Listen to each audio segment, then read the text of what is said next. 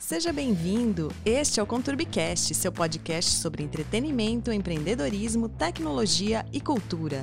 Eu sou Nick Ramalho, jornalista e editora-chefe do Conturbi Trends, nosso portal de conteúdo. Este é o especial empreendedorismo do Conturbicast. Neste episódio, Diego Caravaca conversa com Fabiano Cordaro, sócio da Scudieri e Associados, consultoria especializada em estruturar empresas. Fala galera, tudo bem? Eu sou o Diego Caravaca estamos aqui no Conturbicast, é uma série de empreendedorismo em tempos de Covid e hoje vamos conhecer o Fabiano Cordaro e a Scudieri Associados. Conta um pouco da sua história, quem é o Fabiano, é, é, para o pessoal primeiro entender aí quem é você.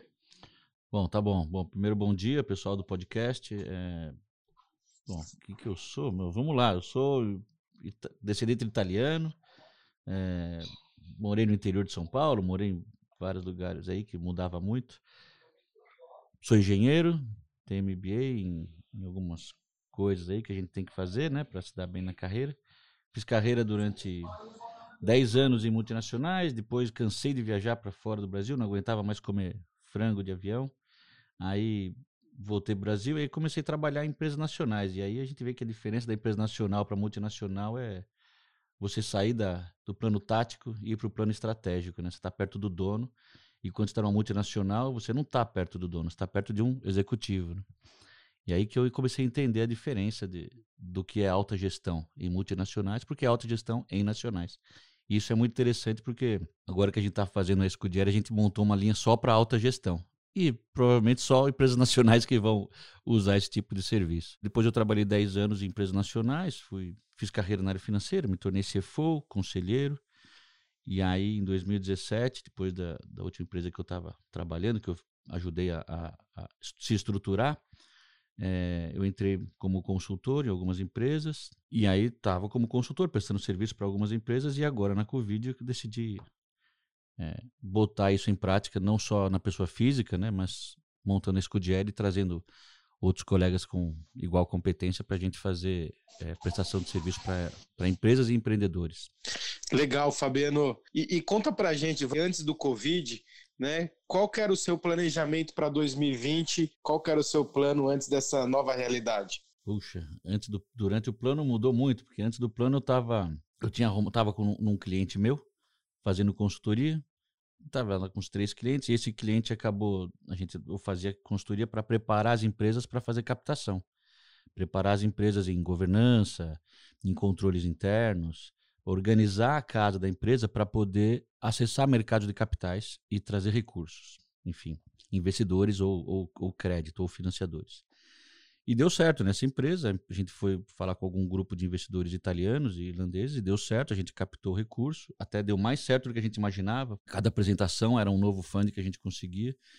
E aí o sócio falou: Poxa, eu queria que você parasse de ficar como consultor e pulasse para dentro dessa empresa. Eu falei: Não, cara, deixa eu ficar aqui como consultor. Eu tenho mais três clientes e ele insistiu muito, insistiu muito, os outros sócios também insistiram e acabei eu triste, né, deixando outros clientes é, de lado para entrar nesse barco. Acabei me tornando sócio da empresa e fizemos tudo o que precisava fazer. Melhoramos a governança, melhoramos os controles. E aí, durante a Covid, o cara que a gente ajudou a botar é, no poder como o controlador acabou é, querendo controlar a empresa sozinho, tirou, tirou todos, tirou, tirou dois terços dos sócios que tinham lá. E do, logo no começo da Covid, a gente acertou também de eu sair. Ele queria controlar a empresa sozinho. Eu falei, não, tudo bem, segue aí então. Esse é o seu plano. Conseguiu, tá aí. Parabéns, deixa eu tocar a vida sozinho. E aí que é, o meu plano então era fazer essa empresa continuar crescendo. E aí durante a Covid mudou e agora eu estou oferecendo esse serviço para o mercado. E aí chega a pandemia, né? Chega a Covid 19 e você num novo, novo momento e empreendendo. Conta pra gente como é que foi esse processo e como que está sendo essa jornada, né, é, durante a pandemia e qual a sua visão sobre o mercado também. Como que o mercado está reagindo à necessidade de consultoria, de buscar conhecimento, é, é, investimento neste momento? Bom, eu, eu, vou falar do que eu estou vendo, tá? Eu vejo também algumas outras ondas, óbvio, né?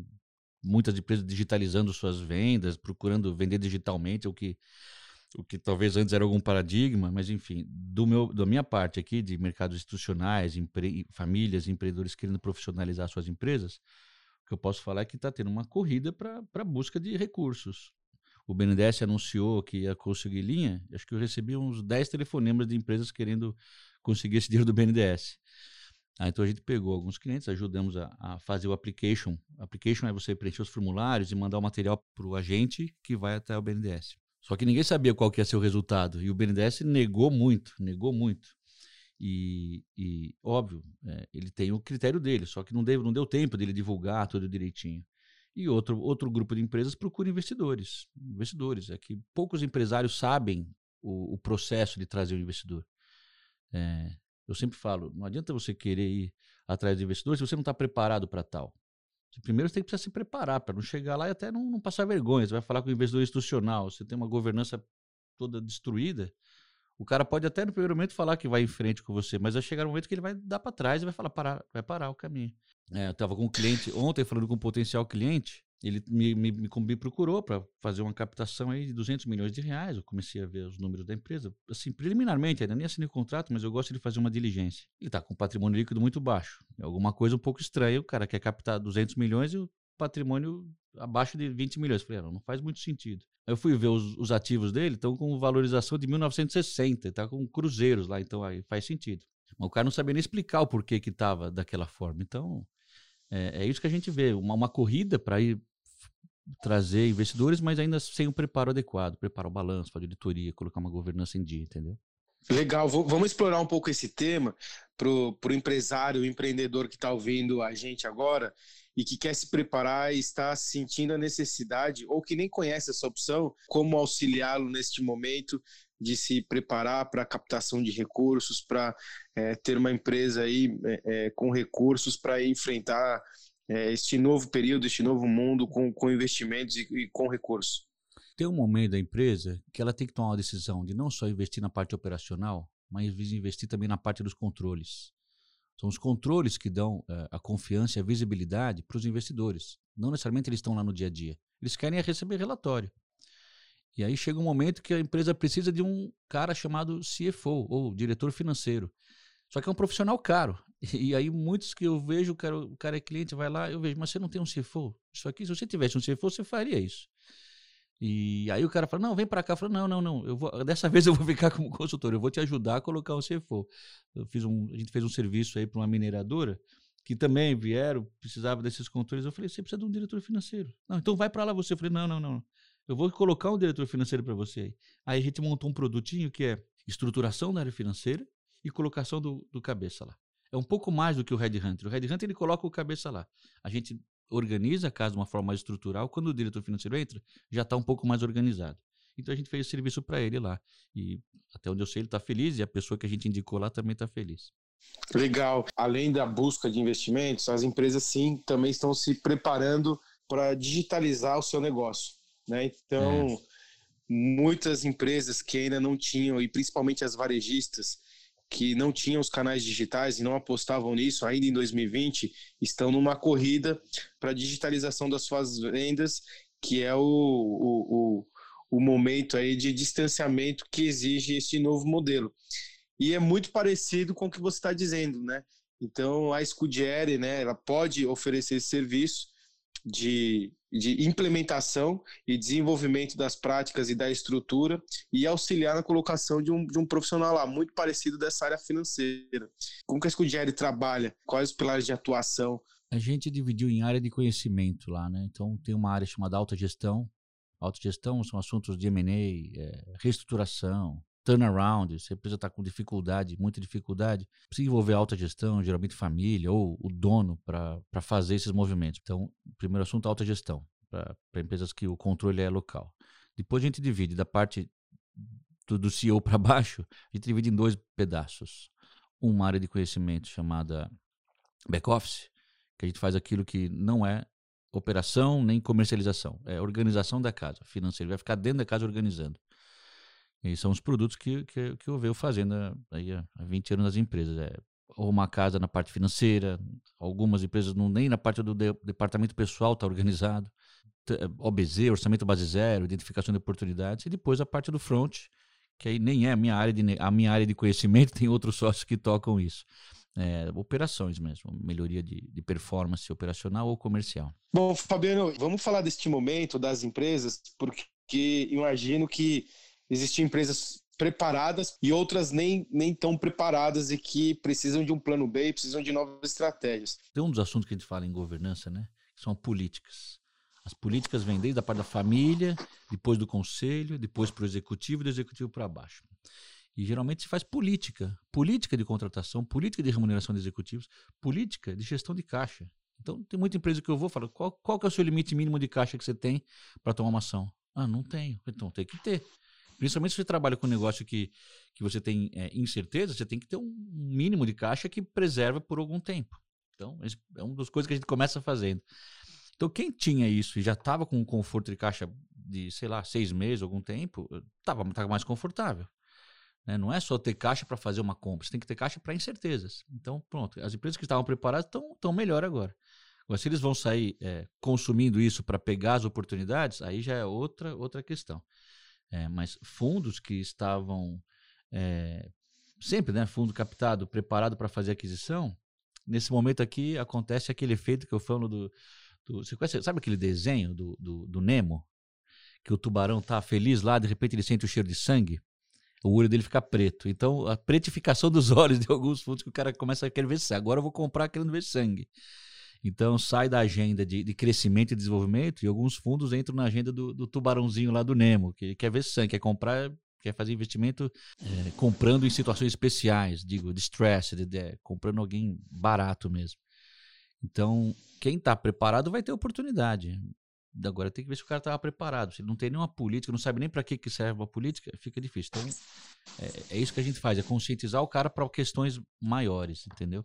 E, e vamos então partir para a prática, né? Essas empresas que têm essa possibilidade, mas não estão preparadas, como ajustá-las, né? Desde a questão da governança, dos processos e como implementar isso, né? Como que você, com seu conhecimento, é, falaria para esse empresário e quais dicas aí é, de implementação é, para preparação para este novo momento aí? Procure especialista. O cara não tem um CFO, um diretor financeiro preparado, e não aquele cara que cresceu lá, é o cara de confiança. Não necessariamente a confiança é o melhor atributo do profissionalismo. Tem um livro interessante que fala o que é ser profissional, que, que ele, ele separa a diferença. Empresas familiares preferem a fidelidade enquanto as empresas profissionalizadas preferem a ética e o profissionalismo. Então, no cara que é o financeiro, não é só a confiança que ele tem que ter, ele tem que saber. Então, se tem um cara que sabe, ele vai preparar você para estar organizado, desde que você escute. Porque tem diretor financeiro que é a gente chama de pau mandado. Não adianta ficar lá e ser um pau mandado. Ah, manipula o balanço, o cara vai lá e manipula. O que é isso? Pô, você tem que ter os seus princípios de ética, o que é correto, a lei, a legislação, vem à frente da, da fidelidade. Enfim, então é, é, é se preparar, trabalhar, traba trazer especialistas para organizar a sua casa, organizar a sua empresa. Porque se você procura investidores, eles querem saber como que está a sua empresa. Qual o risco que essa empresa tem de, de ter continuidade? Você vai lá, o cara investe é, uma, uma, bala na tua empresa, aí você morre. Aí veio uma outra pessoa que não estava nem previsto para assumir, a tua esposa que não entende nada. E ela tem poder de sair mandando, puxa, o cara vai ficar preocupado. Quer dizer, o que acontece se você morrer? Você pensou nisso? Não. Então, se prepara, né? É, organizar a casa, digo, desde a governança até os controles internos, contabilidade organizada, políticas, enfim, passa por tudo isso daí. E é um processo longo, não adianta querer fazer agora para captar dinheiro daqui a três meses. É um processo que leva vezes, ano ou mais para você se preparar.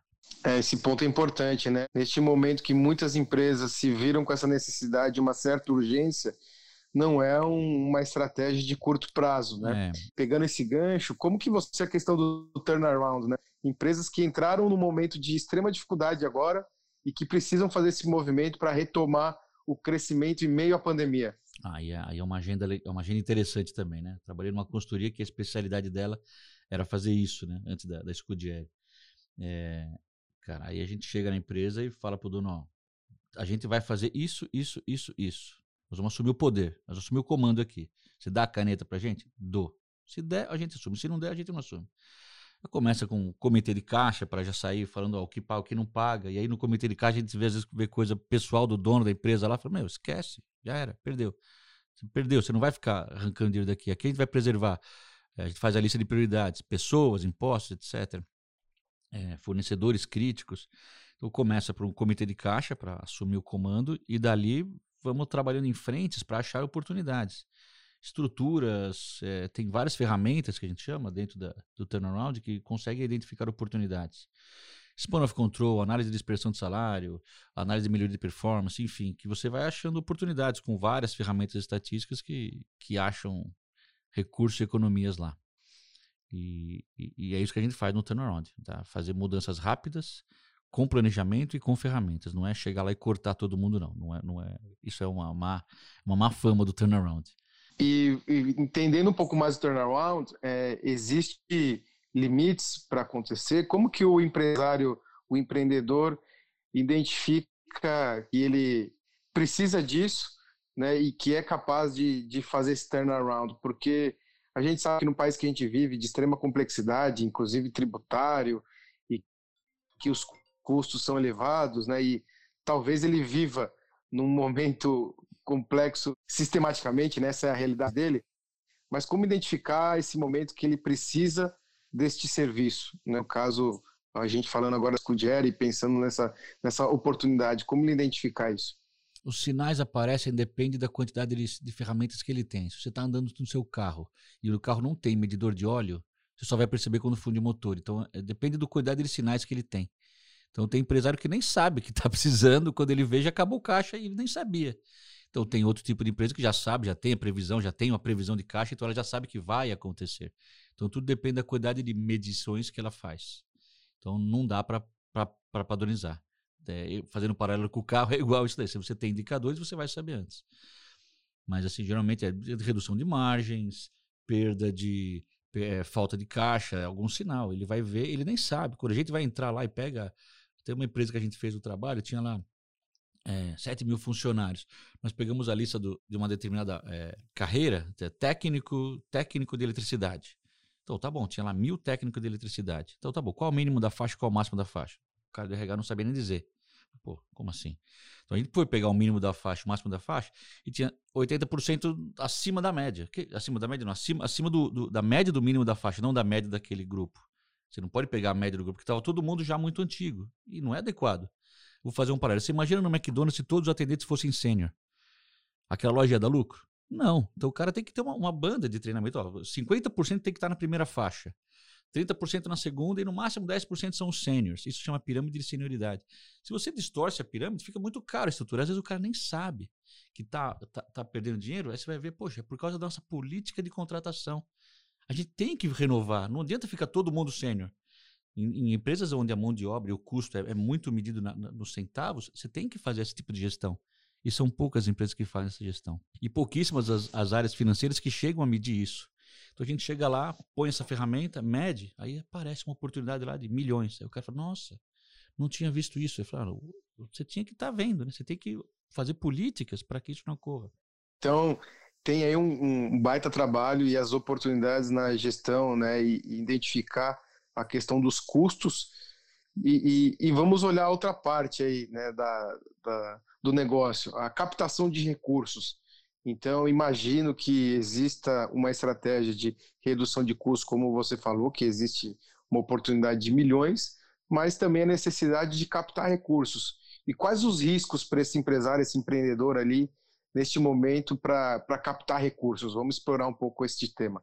Boa pergunta, boa pergunta, porque quando o investidor do outro lado está com o modo é, olho preto do tubarão, você tem que tomar cuidado com as minutas que você vai fazer. Prestar atenção, usar advogado para ler, é, verificar o que, o que o seu investidor pode tomar seu em relação a controle ou gestão da tua empresa. É, isso, é, isso é importante. Mas se você já está no nível de estresse, você vai acabar engolindo algumas coisas que talvez você não engolisse se você estivesse fazendo num momento mais, mais propício. Mas é, é aí que mora o, o risco. E plano A e plano B também.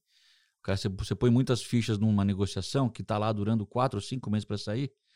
Você não tem um plano B, se aquela negociação frustra, você, você perdeu cinco meses, é para começar outra, demora.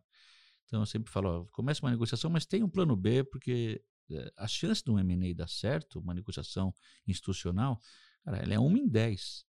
Então, não coloque todas as fichas numa só, é isso que eu falaria.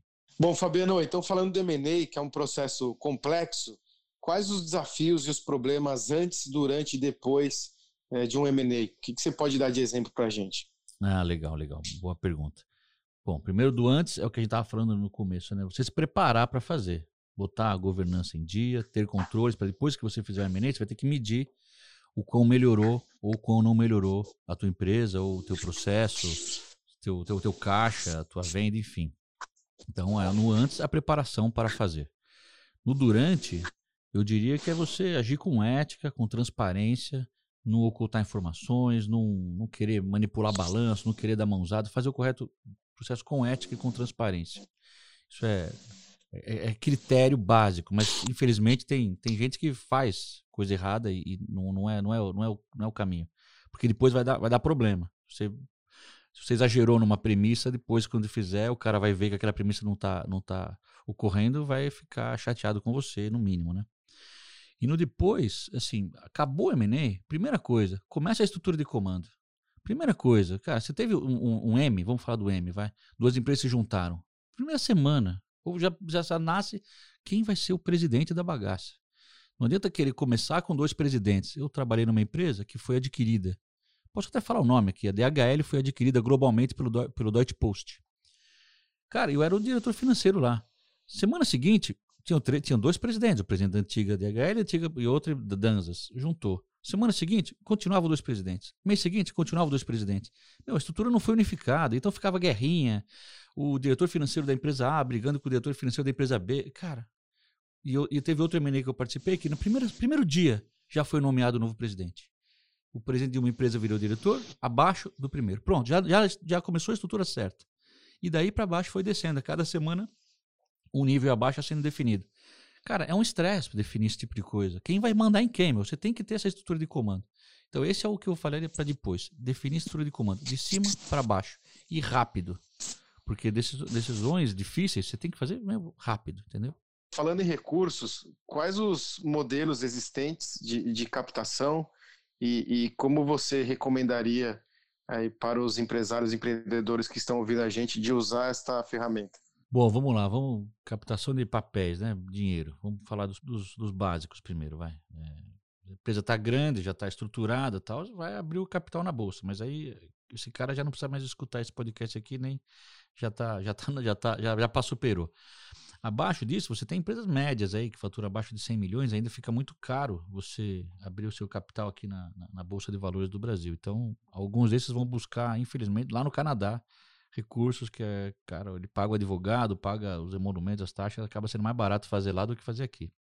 Infelizmente, aí fica um alerta para a CVM fazer uma estrutura intermediária.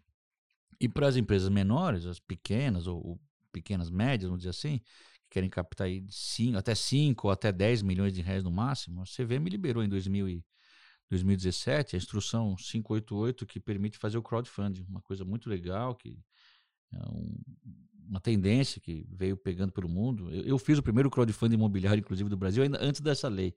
É, foi através de um pedido de dispensa. E a CVM fez a consulta e liberou esse, esse crowdfunding. Até 5 milhões dá para fazer desse modelo. É bem, é, bem, é bem tranquilo, é bem barato e, e tá, tá, tendo, tá tendo bastante sucesso. As empresas que estão procurando estão conseguindo captar aí de 500 mil até 2 milhões e meio de reais. Tem tido uma boa taxa de sucesso.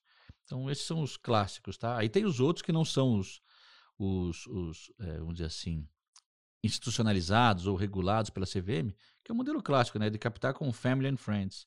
Aí o cara vai lá, entra direto na empresa, traz o investidor, ou direto da empresa, ou através de uma SCP. É, o cara investe. A SCP a Sociedade de Encontro de Participação, que limita um pouco os riscos do investidor. Enfim, esses são os modelos é, mais conhecidos aí. De equity, e tem os outros de débito, de dívida. Equity é quando o cara investe correndo risco no negócio. Eu não estou falando de empréstimos que são dívidas. Aí tem outras N categorias de, de dívida lá. E, e, falando especificamente sobre crowdfunding, né? Explica um pouco para a gente, Fabiano.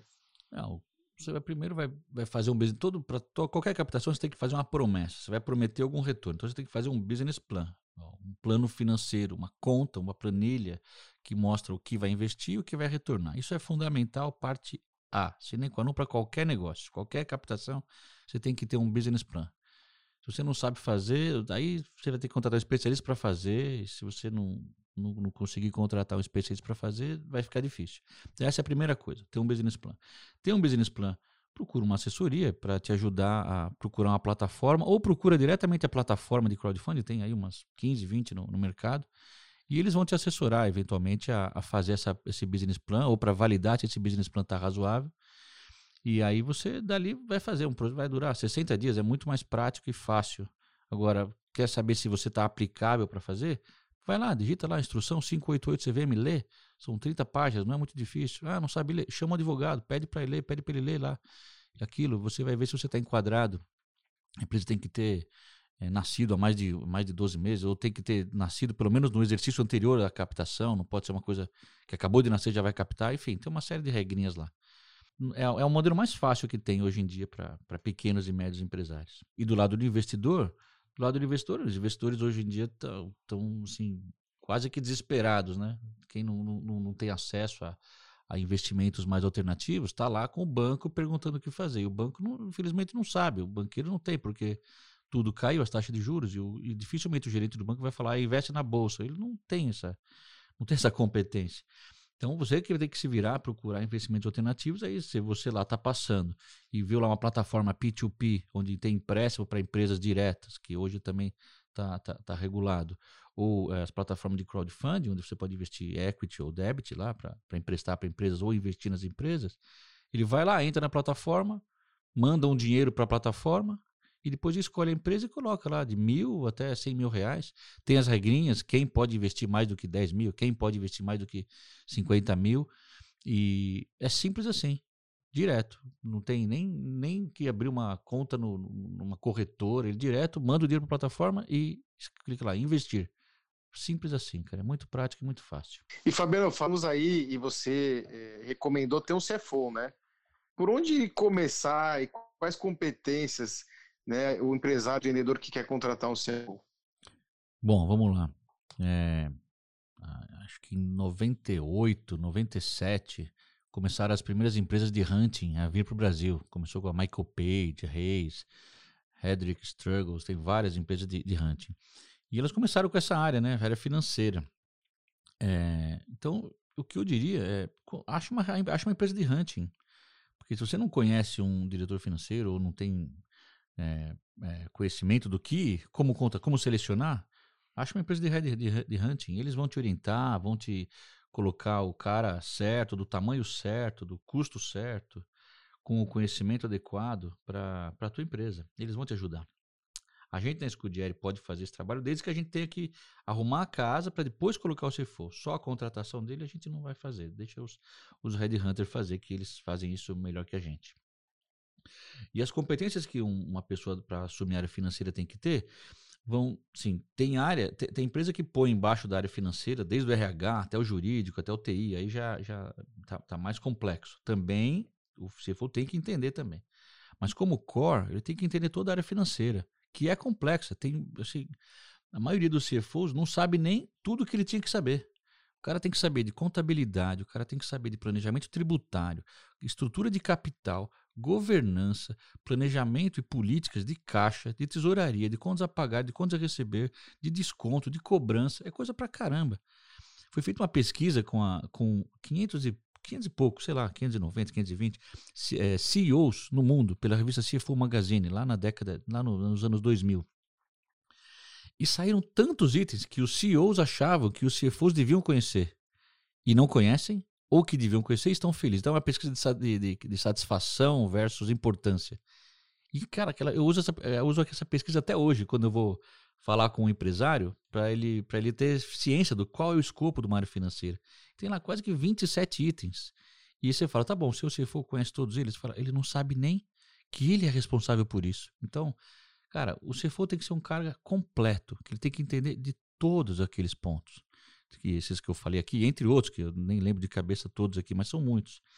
Então, por isso que eu falo, tem uma pessoa que entenda desses pontos, para você não ter o, o cara que é o cara de confiança que está lá e não sabe muito bem o que ele está fazendo. Ele vai fazer aquilo acha que ele, da, da, forma que ele acha melhor, mas não necessariamente ele está fazendo da melhor forma. Essa é, essa é a diferença do profissionalismo versus o fiel. se a gente pudesse resumir três lições é, desta crise, né, quais lições aprendidas né, você compartilharia com este nosso ouvinte empresário empreendedor? Bom, boa pergunta. Como resumir em três? Eu vou pegar aqui é, para diferentes tamanhos de empresa, três que eu acho mais importantes. Primeiro, dá importância para os seus controles, velho. Se você não sabe, você não mede o que está acontecendo na tua empresa, vai ser difícil você começar a pensar. Então, dá importância para os seus controles, para o seu planejamento financeiro, tem uma modelagem do seu negócio, onde você consegue olhar o que está acontecendo e também uma, uma projeção para frente. Três meses, três anos, cara, dê importância ao planejamento financeiro. Essa é a primeira. A segunda é, tenha uma política de riscos. Cara, pensa o que pode acontecer de errado e, e, e anota. Porque com isso você vai poder fazer, dentro desse planejamento financeiro, alguns cenários de estresse. E por último, uma política de caixa. Todo mundo fala cash is the king. Tá bom, mas quanto? É, você tem que ter um bilhão de caixa. Não, você tem que pensar quanto você vai precisar de caixa, dados o plane... dentro do planejamento financeiro, aqueles riscos que você acredita que possam ocorrer. Então você vai, né, com esses três itens assim na sequência, você vai conseguir pensar, bom, esse risco eu acredito que com puxa, cara, 80% de chance eu vou cobrir. Então você vai decidir ali no final, dentro de uma política de riscos, cara, então eu vou me proteger colocando caixa para suportar até quatro meses de, de vendas recebendo só metade ou quero vou, vou, suportar três meses de uma crise de petróleo que o preço vai estar mais alto, ou vou fazer um hedge para proteger-me do preço. Então, política de riscos, conhecer bem os seus números e um bom planejamento e uma política de caixa. Essas são as três que eu diria que são as mais importantes. Bom, galera, estamos chegando ao fim do nosso podcast com o nosso convidado de hoje, que é o Fabiano Cordaro, da Scudieri Associados. Fabiano, obrigado aí por todo o conhecimento compartilhado, as dicas que você deu, tudo que você abordou. Agradeço aí sua participação, viu? Eu que agradeço e espero que tenha colaborado aí com um pouco de metáfora para o pessoal entender que é um assunto denso, né? Mas é mais, fica mais fácil quando a gente tenta trazer analogias. Gostou do nosso bate-papo? Então ouça esse e outros episódios no Spotify, na Apple Podcasts, no Deezer, no SoundCloud, no Stitcher ou em outra plataforma de sua preferência. Inscreva-se lá e deixe seus comentários, pois acreditamos que essa conexão vai fazer do ConturbiCast seu companheiro diário inseparável. E aproveite para seguir a gente no Instagram, arroba conturbi__.